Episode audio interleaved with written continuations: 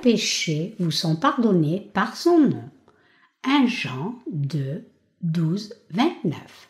Je vous écris, petits enfants, parce que vos péchés vous sont pardonnés à cause de son nom. Je vous écris, Père, parce que vous avez connu celui qui est dès le commencement. Je vous écris, jeunes gens, parce que vous avez vaincu le malin.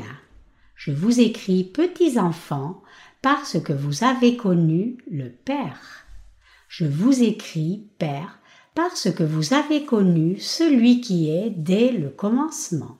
Je vous écris, jeunes gens, parce que vous êtes forts et que la parole de Dieu demeure en vous et que vous avez vaincu le malin. N'aimez point le monde, ni les choses qui sont dans le monde. Si quelqu'un aime le monde, l'amour du Père n'est point en lui. Car tout ce qui est dans le monde, la convoitise de la chair et la convoitise des yeux, l'orgueil de la vie ne vient point du Père, mais vient du monde. Et le monde passe et sa convoitise aussi. Mais celui qui fait la volonté de Dieu demeure éternellement. Petits enfants, c'est la dernière heure.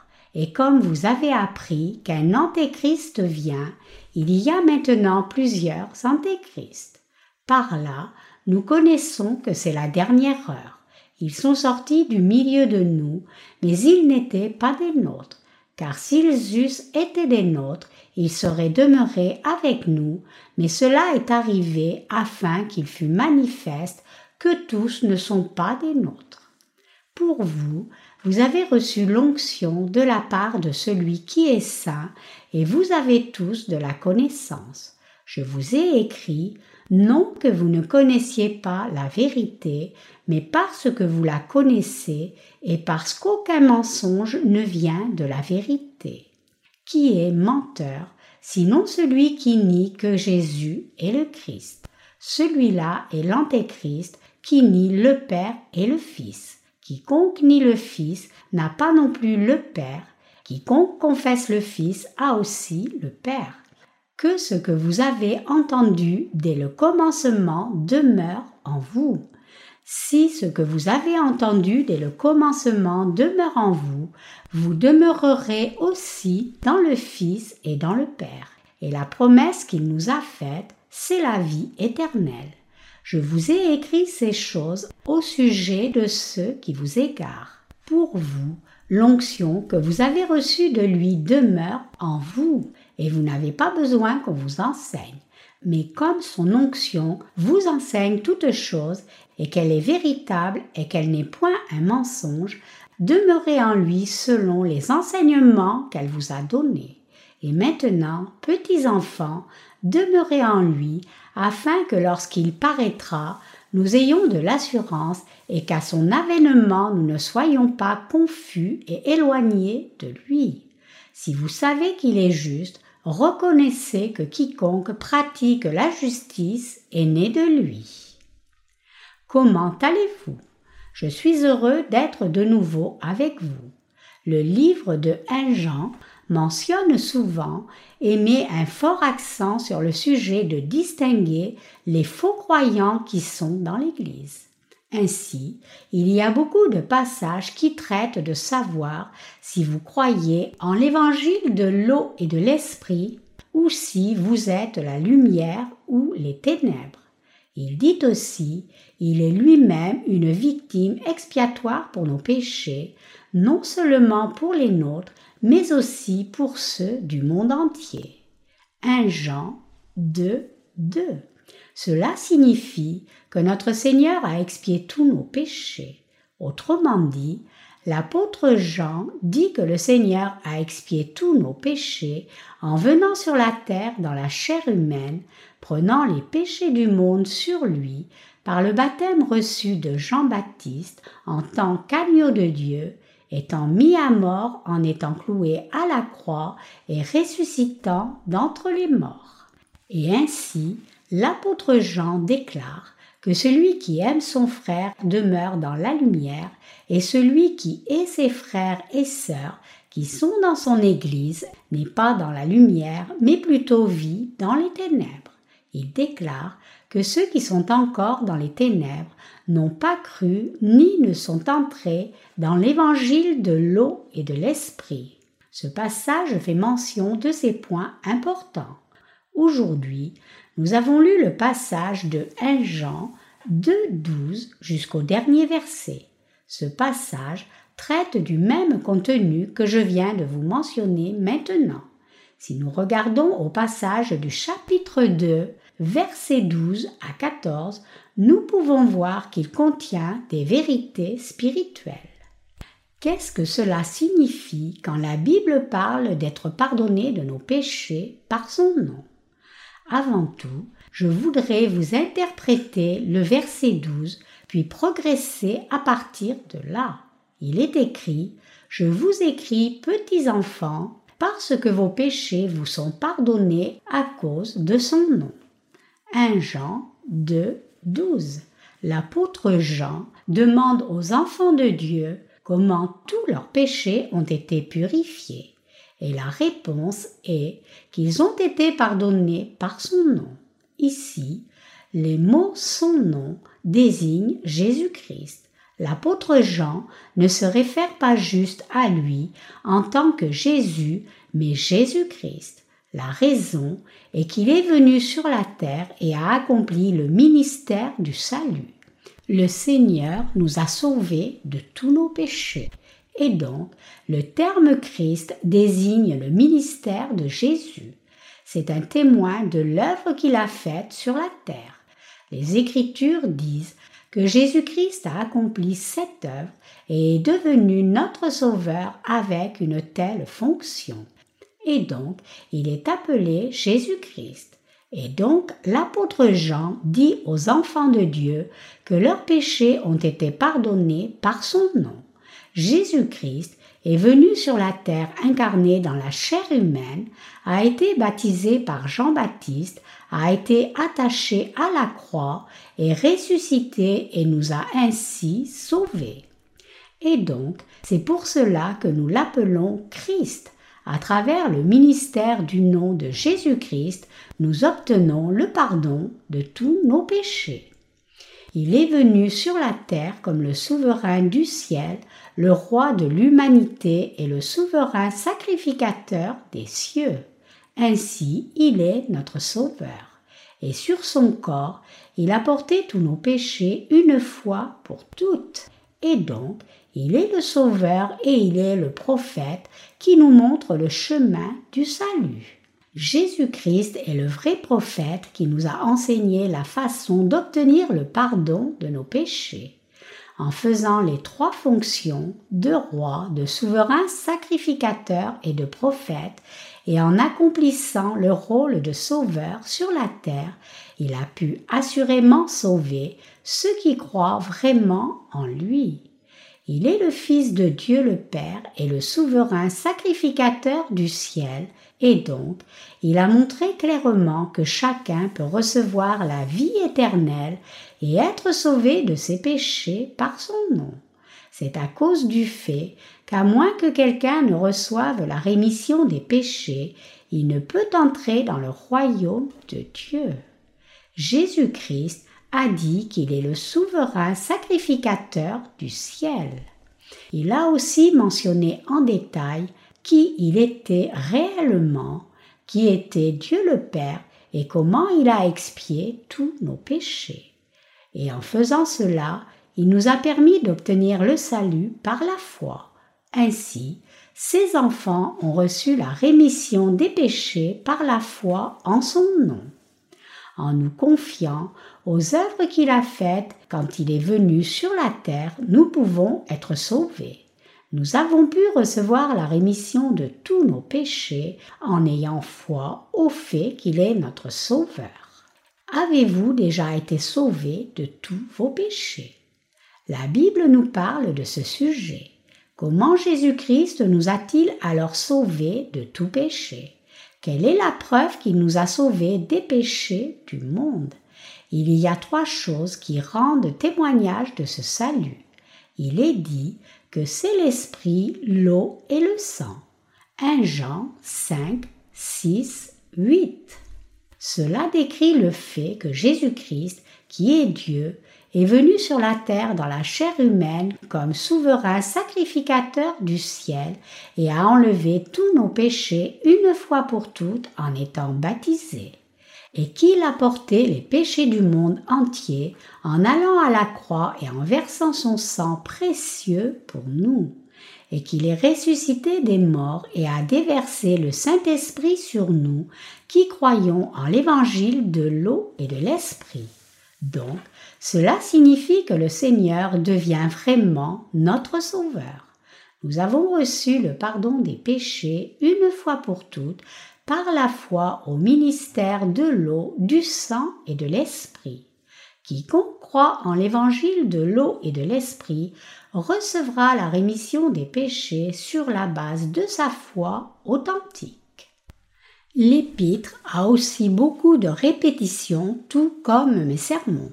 1 Jean 2, 13 déclare Je vous écris, Père, parce que vous avez connu celui qui est dès le commencement les pères de la foi connaissent celui qui est dès le commencement. Cela signifie qu'ils savent qui est Jésus-Christ et ils savent que le monde entier a été fait par Jésus-Christ. Ceux qui sont spirituellement matures comprennent que Jésus est Dieu. Cette fleur ici n'est-elle pas un lys? Une personne qui connaît bien cette fleur sait assurément que c'est un lys. Comme un expert en fleurs connaît bien les fleurs communes, nous qui nous confions en la justice de Dieu, savons très bien que Jésus est Dieu, qui était dès le commencement et que notre Seigneur est le Créateur. Ceux qui sont matures dans leur foi et même ceux qui grandissent encore dans la foi savent tous que Jésus est le Sauveur. Nous savons aussi qu'il nous a sauvés par l'eau et le sang. Quand nous prions, nous appelons Dieu Dieu le Père, et il semble que nous ne devrions pas prier Jésus, et que si nous continuons à prier le Père, il semble qu'il écoutera, donc sans même le savoir, nous prions en disant Dieu le Père, Abba, Père. Il est bon de prier Dieu le Père, mais notre Seigneur est Dieu pareillement. Ainsi, l'apôtre Jean dit en 1 Jean 2.13 Je vous écris, Père, parce que vous avez connu celui qui est dès le commencement. Quand l'univers a été créé au commencement, qui était présent Jésus-Christ était présent à ce moment. 1 Jean 1, 1, 2 dit Ce qui était dès le commencement, ce que nous avons entendu, ce que nous avons vu de nos yeux, ce que nous avons contemplé et que nos mains ont touché concernant la parole de la vie, car la vie a été manifestée. Et nous l'avons vue et nous lui rendons témoignage. Et nous vous annonçons la vie éternelle qui était auprès du Père et qui nous a été manifestée. À qui ce passage se réfère-t-il Il rend témoignage de Jésus. Si nous connaissons celui qui est dès le commencement, nous pouvons vaincre le malin comme il est écrit.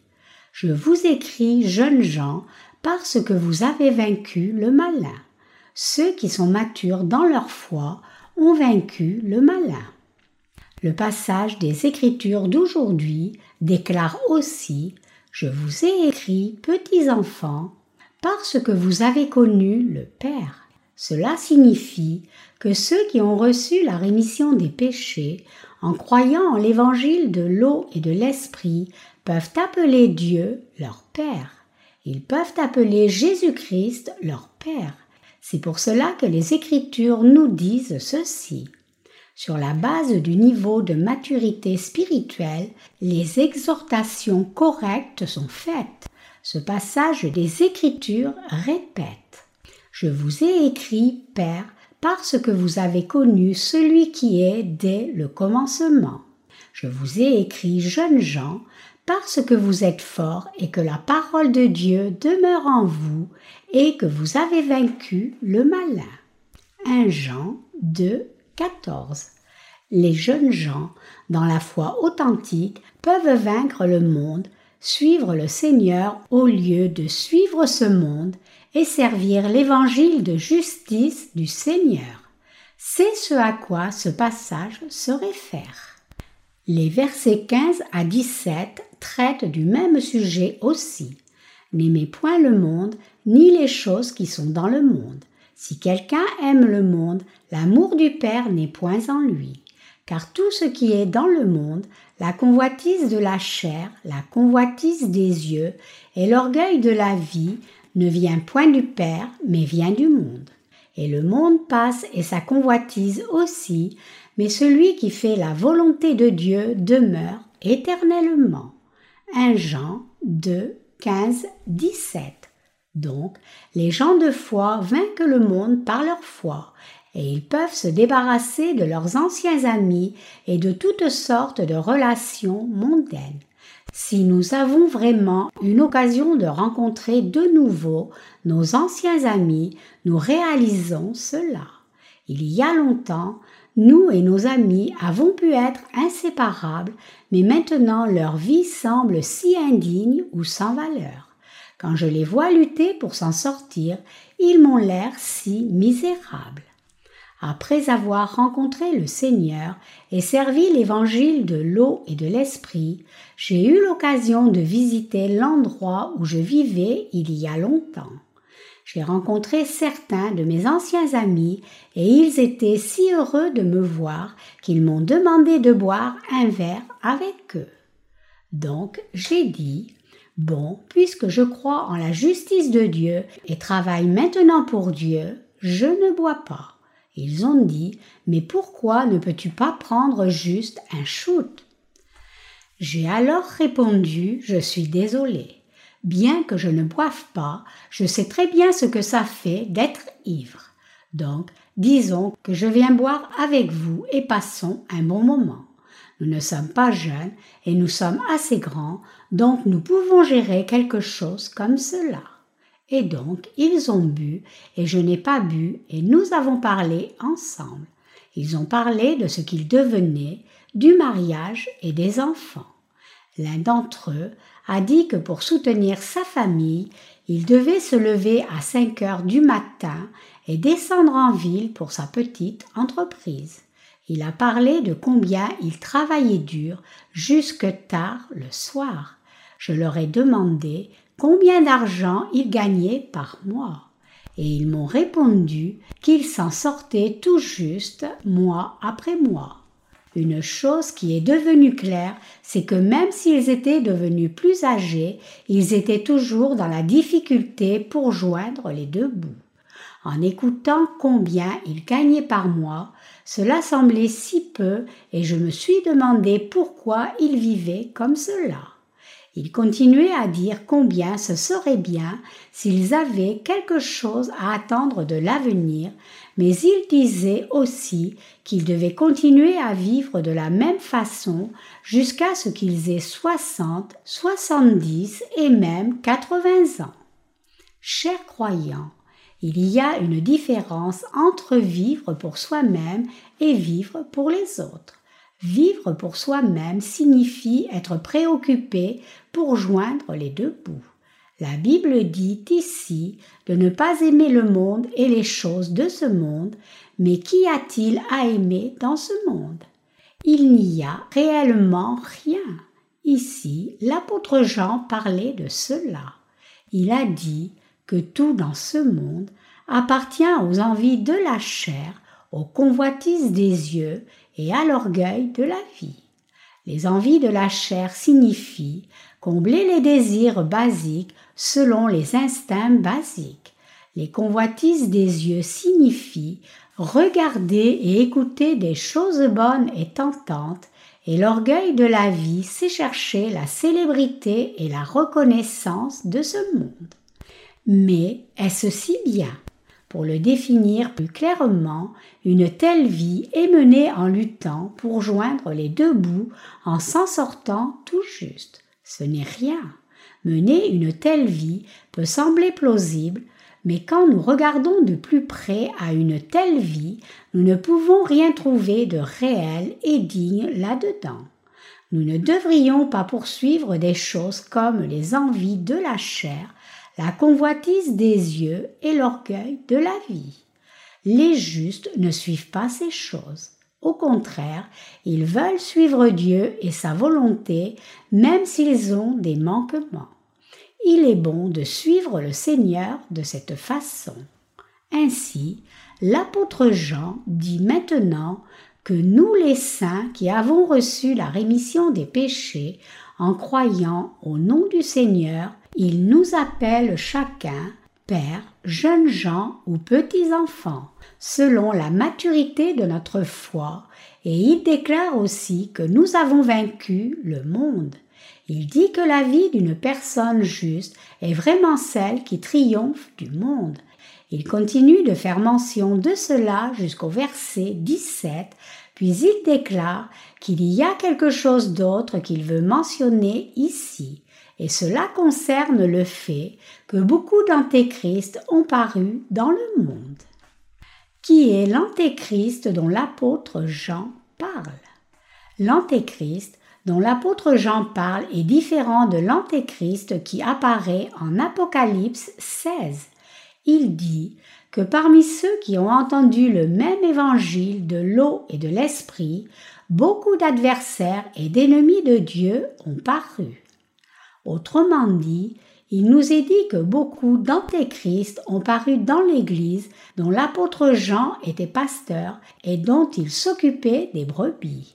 Comment savons-nous que l'apôtre Jean appelait de tels adversaires et ennemis de Dieu les antéchrists Nous savons cela parce qu'il est écrit Ils sont sortis du milieu de nous, mais ils n'étaient pas des nôtres.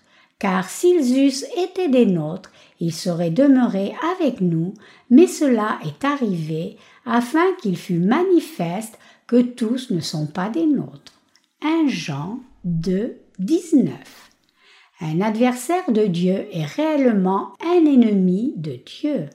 Alors, qui est ennemi de Dieu? Est-ce qu'une personne qui ne recherche pas la justice du Seigneur est ennemie du Seigneur? Une personne qui ne soutient pas l'expansion du royaume de Dieu n'est pas un allié mais un ennemi. Un allié est quelqu'un qui est du même côté que nous et un ennemi est quelqu'un qui est désigné comme un adversaire de Christ.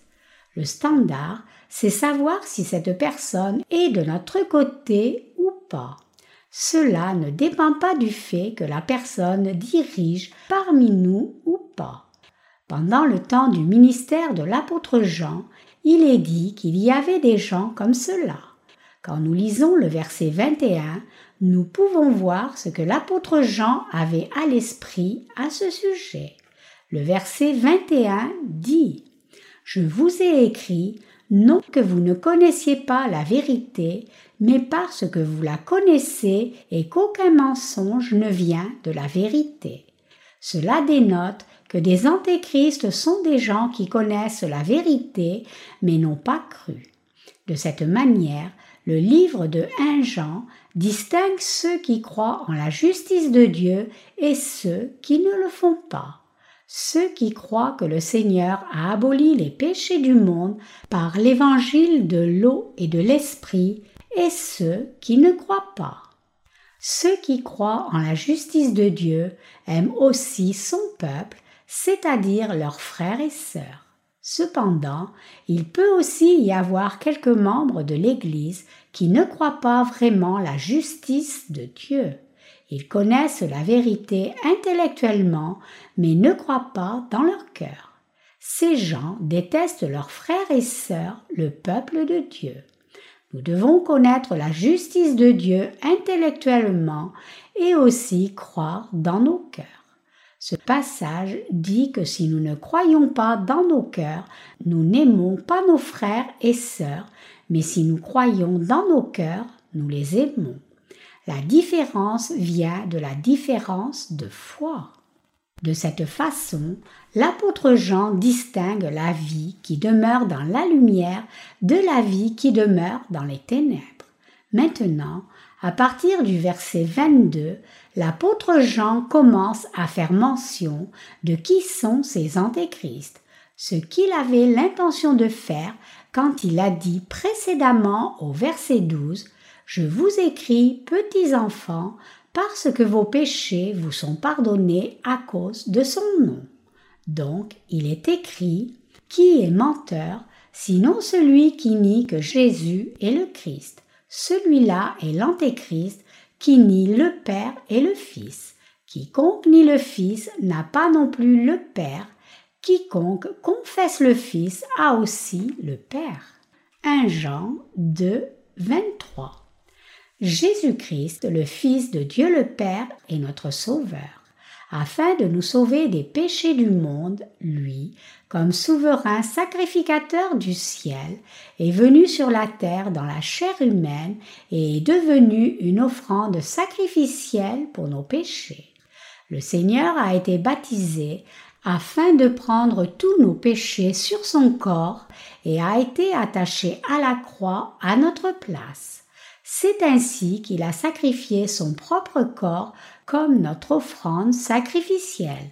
De cette façon, le Seigneur a accompli le rôle de souverain sacrificateur du ciel en offrant son propre corps en sacrifice pour tous nos péchés. Le Seigneur est notre Sauveur. Cependant, il y a des gens qui renient ce Jésus-Christ et ces gens n'ont pas le Père. Celui qui reconnaît le Fils a le Père, mais ces gens qui ne croient pas que Jésus-Christ a expié tous nos péchés par l'eau, le sang et l'Esprit n'ont pas le Père. Pour ceux qui croient en la justice de Dieu, le Père de Jésus-Christ devient leur Père, mais ceux qui ne croient pas que Jésus-Christ a expié tous leurs péchés par l'eau, le sang et le Saint-Esprit n'ont pas le Père. Dieu le Père ne peut jamais être leur Père. C'est ce à quoi l'apôtre Jean fait référence quand il dit Quiconque nie le Fils n'a pas non plus le Père. Celui qui confesse le Fils a aussi le Père. Nous sommes devenus enfants de Dieu en recevant la rémission des péchés, en ayant foi en la justice de Jésus-Christ. Jésus est notre Sauveur et le Père de Jésus-Christ est notre Père. Donc, la personne qui a le Fils a aussi le Père, et quiconque a le Père a aussi le Fils. La personne qui se confie en Dieu le Père est celle qui croit que Dieu le Père a envoyé son Fils sur la terre et a enlevé tous ses péchés par l'eau et le sang à le Père. En d'autres termes, nous avons maintenant Dieu le Père et le Fils Jésus-Christ. En croyant en la justice de Dieu, nous pouvons avoir ces deux personnes divines. Autrement, nous ne pouvons pas les avoir. Et donc, nous pouvons chacun devenir un allié ou un ennemi de Dieu sur la base de notre foi ou non en la justice de Dieu nos œuvres ne comptent pas puisque nous faisons beaucoup plus de mauvaises choses quand nous sommes faibles et jeunes dans la foi. Ce qui compte, c'est si nous avons foi ou non en la justice de Dieu. Laissant les œuvres de côté, si quelqu'un a une foi faible ou est jeune, il peut agir de telle façon ou telle façon, mais que nous croyions dans nos cœurs ou pas, décide si nous sommes individuellement un allié ou un ennemi.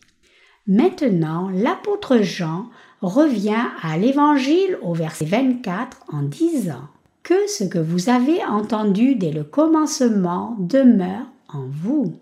Si ce que vous avez entendu dès le commencement demeure en vous, vous demeurerez aussi dans le Fils et dans le Père. Quelle est la chose que nous avons entendue dès le commencement? N'est-ce pas ce que nous avons entendu au sujet de Jésus-Christ, le Fils unique? N'avons-nous pas entendu la vérité qui a expié tous nos péchés par l'évangile de l'eau et de l'esprit? Si la même personne écrit une longue lettre, il y a une consistance du sujet qui pénètre tout le passage. La première épître de Jean révèle cette consistance. Donc, regardons à 1 Jean 5.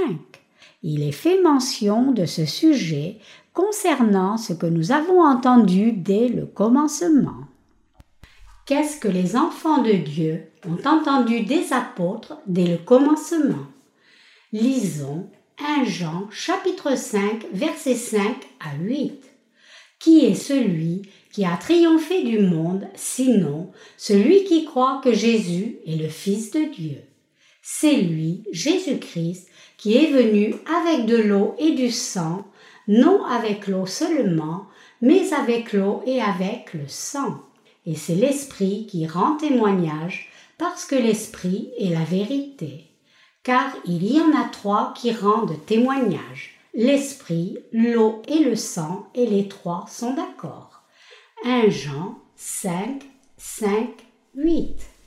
Qui est celui qui triomphe du monde, sinon celui qui croit que Jésus est le Fils de Dieu C'est celui qui croit que Jésus est le Fils de Dieu, qu'il est venu sur la terre et qu'il nous a sauvés par l'eau et le sang. Il a été conçu par le Saint-Esprit dans le corps de Marie, puis est né sur la terre, et à l'âge de trente ans, a porté tous nos péchés en étant baptisé par Jean-Baptiste et a versé son sang pour nous à la croix. Il est ensuite ressuscité des morts et est devenu notre Sauveur. Ce passage dit que si ce n'est pas celui qui croit en l'eau et le sang, celui qui croit que Jésus est le Fils de Dieu, alors qui peut triompher du monde? Comment quelqu'un peut-il vaincre le monde à moins que la personne ne devienne d'abord enfant de Dieu? En d'autres termes, comment quelqu'un peut-il échapper à la puissance ou à l'autorité de Satan si la personne n'est pas encore devenue enfant de Dieu? Ces jours-ci, pendant l'été, je peux dire que Satan s'infiltre et influence beaucoup de programmes télévisés. Il y a beaucoup de contenus les soirs d'été à la télévision qui traitent de la chasse aux esprits.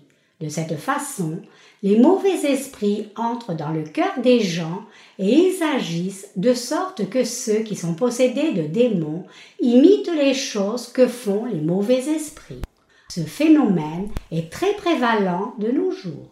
Il y a une génération, les mauvais esprits entraient dans les gens, mais il semble que plus les mauvais esprits entrent dans les gens de nos jours, et plus il semble que ceux qui n'ont pas de mauvais esprits ne sont pas la norme.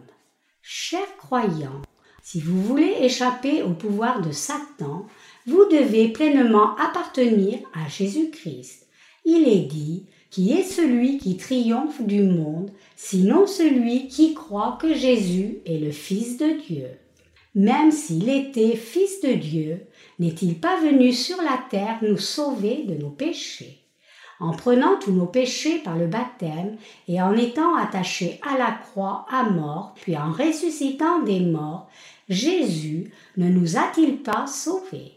En croyant en ce fait, vous avez reçu la rémission de tous vos péchés, et Dieu est ainsi devenu votre Père, et Jésus-Christ est devenu votre Sauveur.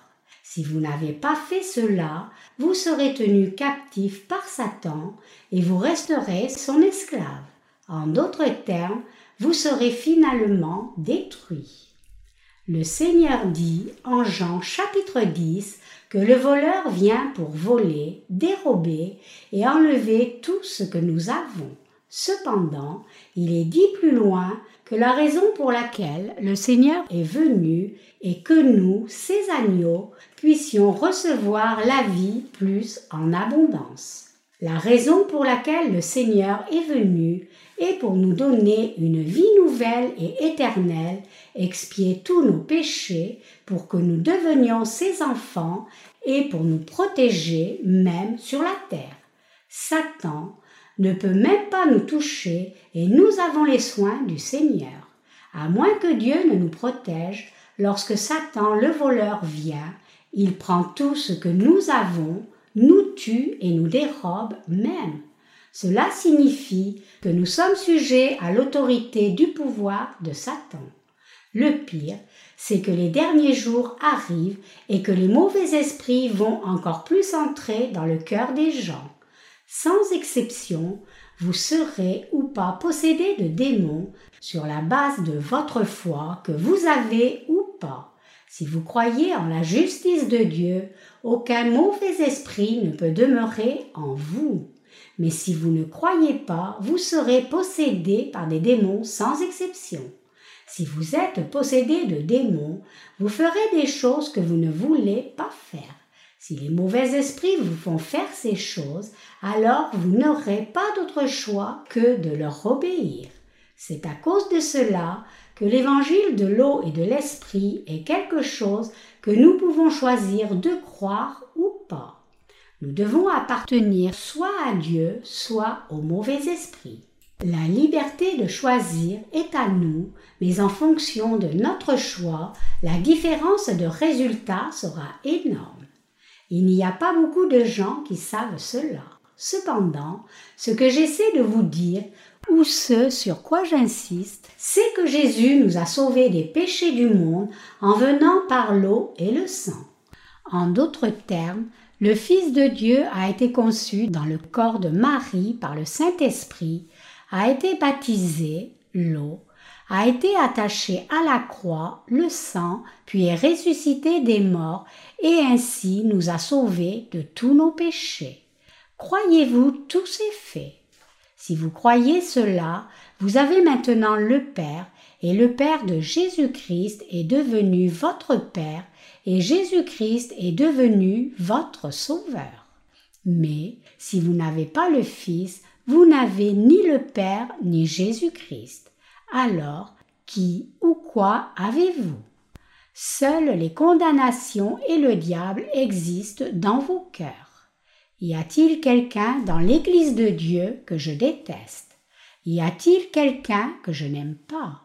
Si par hasard quelqu'un fait quelque chose d'inexcusable ou d'inexplicable, je pourrais l'exhorter et faire des reproches à cette personne, mais il n'y a pas une seule personne parmi les croyants en l'évangile de l'eau et de l'esprit que je n'aime pas ou déteste dans mon cœur.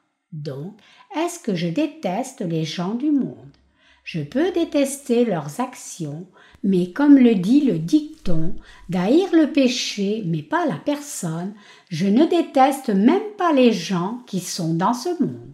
J'ai seulement de la compassion pour eux. Plutôt, j'ai de la compassion pour eux, alors je ne les déteste pas. Pour les enfants de Dieu, puisqu'ils ont le Saint-Esprit en eux, il est plus difficile de détester les autres que de les aimer. Il est plus difficile de maudire les autres que de les bénir. Pourquoi en est-il ainsi? C'est parce que le Saint-Esprit est en eux. Ce n'est pas le cas juste pour moi, mais pour vous aussi. Qu'en est-il de vous? N'est-ce pas le cas? Si, ça l'est. Donc, il est bon pour vous d'entendre un message comme cela assez tôt dans votre vie spirituelle. Certains pourraient dire N'as-tu pas traité un Jean auparavant? Tu as déjà publié deux livres sur cet épître et pourquoi reviens-tu dessus? À l'époque, j'ai juste traité simplement du sujet d'avoir ou pas reçu la rémission des péchés. Mais maintenant, je voudrais prêcher sur l'épître à un niveau plus profond. Mais cela ne reste-t-il pas nouveau pour vous? J'ai expliqué les choses basiques quand vous étiez jeune dans la foi. Et je suis passé à un autre sujet quand vous avez un peu grandi, et maintenant je prêche des sujets encore plus profonds puisque vous avez grandi encore plus. Même si je comprends et suis conscient de quelque chose de spirituel que vous n'êtes pas encore prêt à apprendre, je ne peux pas le prêcher c'est une perte de temps. Je dois voir à quel niveau est l'assemblée et ce n'est pas juste de persister à dire à quelqu'un qui est à un certain niveau qui ne peut pas comprendre quelque chose. Ce n'est pas un enseignement correct. Maintenant, même en ce moment, Satan essaie d'entrer dans le cœur des gens avec les démons pour posséder les âmes, les esprits et les pensées des gens ainsi que leur corps, puis il essaie de les tuer. Ces œuvres de Satan arrivent sincèrement pas seulement dans notre pays, mais dans le monde entier. Nous vivons dans de tels temps, donc nous devons appartenir à Dieu sans faute. C'est parce que c'est alors seulement que nous pouvons avoir Dieu le Père ainsi que le Fils, car les Écritures disent que quiconque croit dans le Fils a le Père, et quiconque croit au Fils a le Père aussi. Nous qui croyons que Dieu le Père a planifié de nous sauver, nous humains, par son Fils, et nous a effectivement sauvés, et nous qui croyons aux œuvres justes que le Seigneur a faites avons aussi le Père. C'est ce dont je parle. Qu'arrive-t-il si vous ne croyez pas cette vérité? Vous serez capturé par les démons.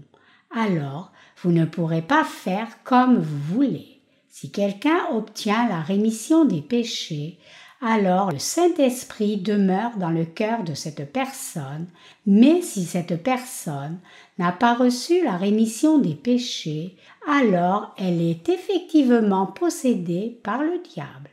Une fois que quelqu'un est possédé de démons, cette personne ne peut pas faire tout ce qu'elle veut. Je vous ai dit qu'autrefois j'étais possédé par un mauvais esprit il y a longtemps. Ce mauvais esprit chuchotait à mon oreille et me disait que j'avais péché il y a quelque temps et mon cœur me faisait si mal. Il touchait un endroit qui me faisait si mal, c'était tellement douloureux comme si on mettait du sel sur une vieille plaie. Et après, il continuait à dire quelque chose comme Si c'est si douloureux, alors ne vaut-il pas mieux que tu meurs au lieu de vivre? Si vous entendez quelque chose comme cela, cela commence à avoir du sens. C'est pour cela que vous voyez les gens possédés par de mauvais esprits se parler à eux-mêmes ou rire à voix haute soudainement. J'étais comme cela aussi. Donc je murmurais Oui, je pense que tu as raison. Personne ne savait ce qui se passait dans ma tête parce que les mauvais esprits me parlaient à moi seulement, disant Ne vaudrait-il pas mieux que tu meurs au lieu de vivre? Je disais Oui, je pense que tu as raison. Il vaudrait mieux que je meure. Si quelqu'un est d'accord avec les mauvais esprits comme cela, alors il est au bord de la falaise. Ce n'est pas vrai que les gens possédés par les mauvais esprits n'existent pas. Ils existent et ils vivent en société parmi nous mais ils sont néanmoins possédés par de mauvais esprits. Mais la puissance de Jésus-Christ est plus grande. Avant que je ne sois né de nouveau, j'ordonnais déjà au nom de Jésus-Christ, Satan sort de moi. Même si j'ai péché, j'ai péché envers Dieu et non envers toi. Tu m'embêtes, mais quelle autorité as-tu pour me dire si je dois vivre ou mourir? J'ai péché seulement devant Dieu. Pourquoi continues-tu à me dire cela alors que tu n'as pas l'autorité de le faire? Je discutais avec Satan de la sorte. Je lui disais Tu mens, tu es méchant et si ridicule. Puis je disais Je te l'ordonne au nom du Seigneur Jésus-Christ. Pars loin de moi. À l'époque, je souffrais de maux de tête mais quand j'ordonnais comme cela, il partait soudainement et les maux de tête partaient immédiatement. De cette façon, même si quelqu'un n'est pas un croyant en la vérité, cette personne peut toujours expérimenter le pouvoir de chasser les démons si elle se confie et s'appuie sur le nom de Jésus-Christ. Jésus-Christ est le sauveur de l'humanité et il est par nature le vrai Dieu. Donc Satan craint Jésus-Christ. Si vous ordonnez à Satan de partir dans le nom de Jésus-Christ avec assurance, il partira tout de suite. J'ai regardé à la télévision où certaines personnes ont témoigné qu'elles étaient possédées par un démon après avoir fait de mauvais rêves. Pour ces gens, des rêves étranges peuvent être le signe d'une possession démoniaque et qu'ils avaient aussi eu des relations sexuelles avec des démons dans leurs rêves. Puis ils se réveillaient en sueur froide, maigrissaient et plus tard mouraient. Si vous avez de mauvais rêves et des choses obscènes comme celle-là, vous devez courageusement ordonner à Satan, au nom du Seigneur Jésus-Christ, de partir et ainsi le vaincre. Si vous le laissez et acceptez ses pensées, il continuera et ne cessera pas de dire ces paroles de non-sens. Je ne parle pas seulement à ceux qui ne sont pas encore nés de nouveau. Je dis que vous devez tous croire cela. Si vous ne croyez pas cela, alors il n'y a que la destruction. Satan vous contrôlera. Satan lui-même se transforme en ange de lumière. 2 Corinthiens 11, 14. Ses yeux sont doux. Satan est celui qui s'est opposé à Dieu, et ceux qui l'ont suivi sont tombés du ciel. Ses serviteurs, appelés démons, essaient de trouver des façons de se connecter à vous. Il doit y avoir un chemin pour qu'ils entrent en contact avec chaque humain. Donc, ils utilisent des gens que vous connaissez, en particulier des gens qui sont morts d'une mort injuste. Les démons prétendent être ces personnes décédées, puis entrent dans ceux qui sont faibles d'esprit et y demeurent. Et puisque les démons disent qu'ils sont une certaine personne qui est morte aux gens possédés de démons, ces gens sont trompés complètement par leur tricherie. C'est ainsi que les démons agissent, et puisque les démons entrent au nom de quelqu'un que les gens connaissent très bien, beaucoup d'êtres humains sont complètement trompés. C'est pour cela que nous devons croire au nom du Fils de Dieu. Nous devons croire en Jésus-Christ. En croyant en Jésus-Christ qui nous a sauvés, nous obtenons une foi encore plus forte. Quand vous vous confiez en lui de tout votre cœur, cette foi vient dans votre cœur. Autrement, cette foi ne vient pas dans votre cœur. Ce n'est pas assez de le savoir juste intellectuellement. Vous devez croire. Alors vous devez aussi confesser cette foi de votre bouche. Croyez-vous tous, c'est très important. Je pense que si j'en ai l'occasion, je dois parler des démons, comment agissent les mauvais esprits. Je pense que je dois discuter de ces choses avec vous. Une personne qui peut voir des mauvais esprits de ses yeux a déjà été possédée. Nous pouvons savoir comment agissent les démons. Nous pouvons savoir comment un mauvais esprit entre dans une personne comment il prend contact avec des humains comme nous, comment il possède les gens, comment il agit et comment il commande aux gens de faire des choses folles. Comme je vous le dis, une personne qui a le Saint-Esprit peut savoir toutes ces choses. Mais il y a plus important que d'avoir la connaissance de ces choses, et c'est de croire en Jésus-Christ dans notre cœur c'est ce que nous avons entendu depuis le commencement. C'est l'évangile de l'eau et de l'esprit. Nous avons tous entendu depuis le commencement que Jésus-Christ est venu par l'eau et le sang. Qu'est-ce que les apôtres ont donné aux disciples et aux saints?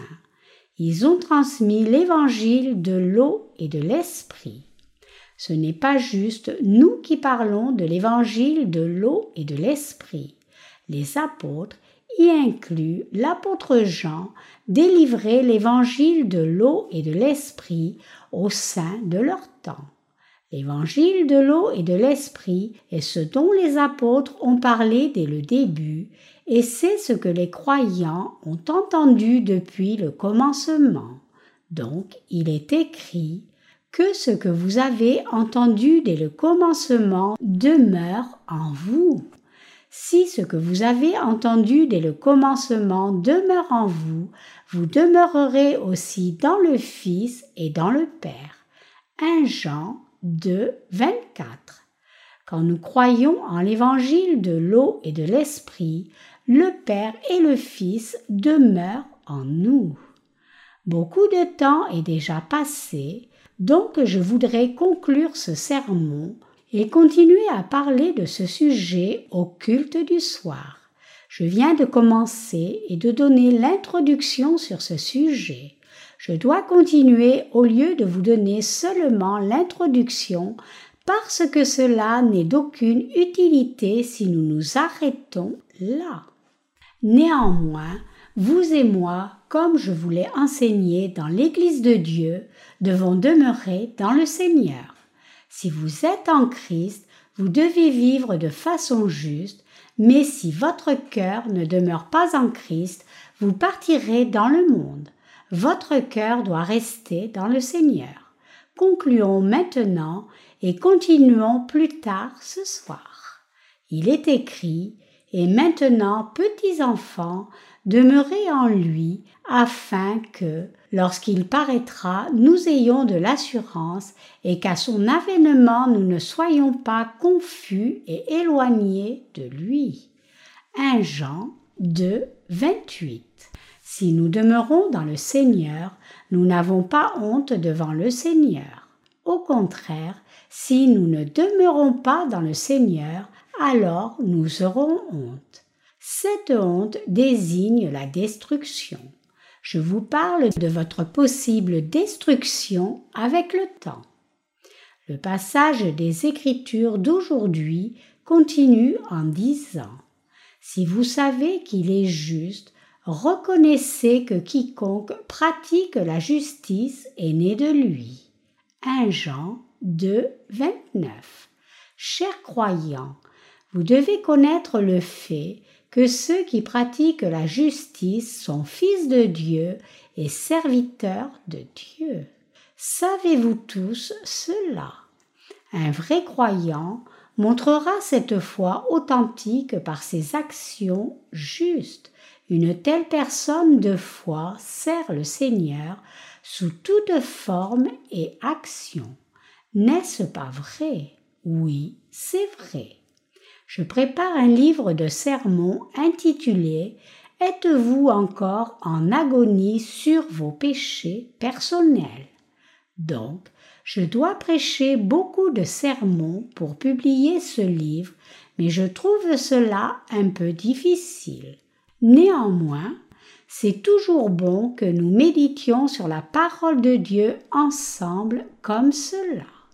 En tout cas, quelle est cette époque et ce temps que nous vivons maintenant? C'est l'époque de l'Antéchrist, c'est le temps du diable, c'est l'âge de l'Antéchrist. C'est un temps où les mauvais esprits sont à l'œuvre en toute liberté. Savez-vous combien de gens sont possédés de mauvais esprits?